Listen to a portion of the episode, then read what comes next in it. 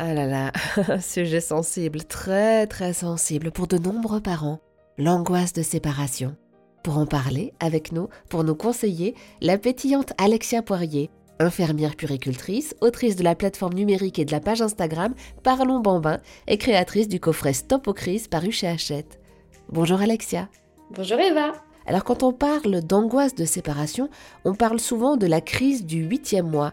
C'est un mythe ou elle existe vraiment, cette crise du huitième mois? Alors, ça existe vraiment. Au huitième mois, effectivement, euh, dans le, au cours du développement euh, psychomoteur et psychoaffectif de l'enfant, c'est souvent à ce moment-là que euh, se passe un changement en fait dans le raisonnement de l'enfant.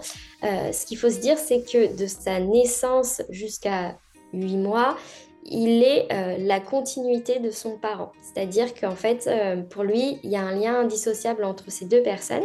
À partir du mois, si on peut schématiser, dans sa tête, il comprend qu'il est une personne à part entière. Et là, quand la figure d'attachement, donc le parent, s'éloigne, il va être angoissé.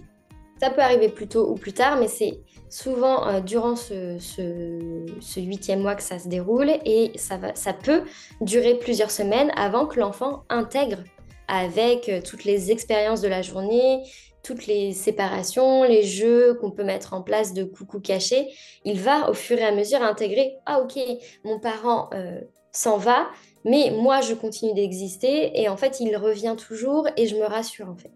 Mais c'est aussi le temps de laisser l'habitude à votre enfant. En moyenne, pour que le, cerveau euh, comprenne une nouvelle habitude, on dit qu'il faut 21 jours. Alors après, selon les enfants, ça peut être plus long ou plus court parce qu'il peut avoir entre-temps une poussée dentaire, euh, un rhume qui fait que ce soit un peu plus compliqué. Merci beaucoup Alexia Poirier pour toutes ces informations.